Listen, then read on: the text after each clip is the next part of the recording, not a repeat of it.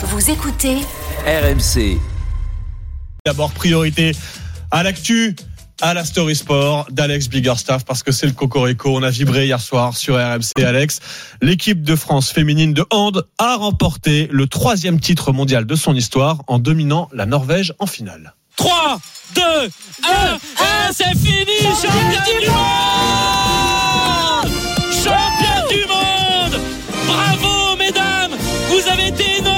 L'équipe de France est championne du monde de handball 2023, mesdames et messieurs Eh ouais, rien de mieux qu'une médaille d'or juste avant l'hiver pour savoir quoi faire l'été prochain. Le handball, c'est un peu notre truc à nous, hein, notre fierté française. Oui, à vrai. part euh, la baguette ou le vin, qu'est-ce qui nous représente le mieux à l'international que le handball Franchement, c'est déjà la cinquième médaille d'or pour les filles en 20 ans seulement après leur première étoile mondiale en 2003. Entre-temps, il y a aussi eu l'Euro et les JO et ce n'était pourtant pas gagné d'avance cette fois-ci. Quatrième à l'Euro 2022. Les Bleus étaient surtout venus en Scandinavie pour engranger de la confiance et elles ont fait beaucoup mieux que ça.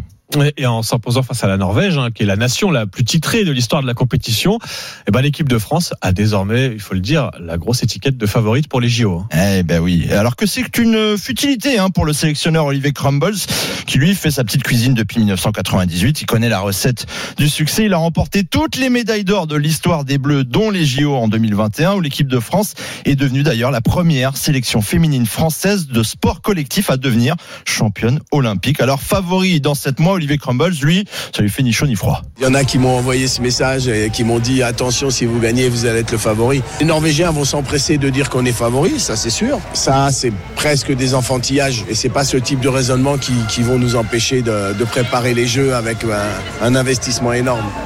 Ouais, vous l'avez compris, il s'en cogne un petit Ah, peu. hein. ouais, on peut le dire comme ça. Il aura, Serein, serein. serein. Il aura 66 ans le 12 juillet prochain et il a vécu là en fait son dernier mondial puisqu'il prendra sa retraite après les Jeux Olympiques de Paris. Il a avoué que son groupe n'était pas arrivé dans de bonnes conditions pour cette Coupe du Monde avec beaucoup de blessés notamment. Alors imaginez avec une bonne prépa ce que pourront réaliser eh bien justement ces filles-là, cette génération dorée. Retenez bien les noms d'Estelle Nzeminko, Grace Zahadi, Orlan Canor ou encore Léna Granvaux. Nos bleus qui restent sur 18 matchs sans défaite tenteront de conserver leur couronne olympique à domicile l'été prochain.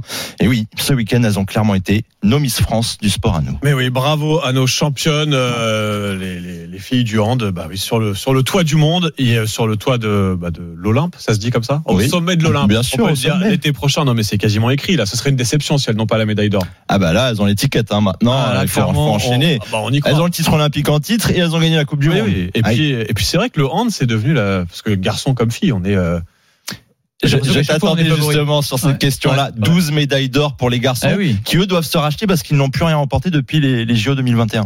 Eh ben voilà, bah ce sera le doublé, non? On y croit l'été prochain. Ah, mais grave, bah, Ouais, carrément. voilà. On est tous à fond derrière nos handballeuses et nos handballeurs l'été prochain au JO et magnifique titre hier soir face à la Norvège.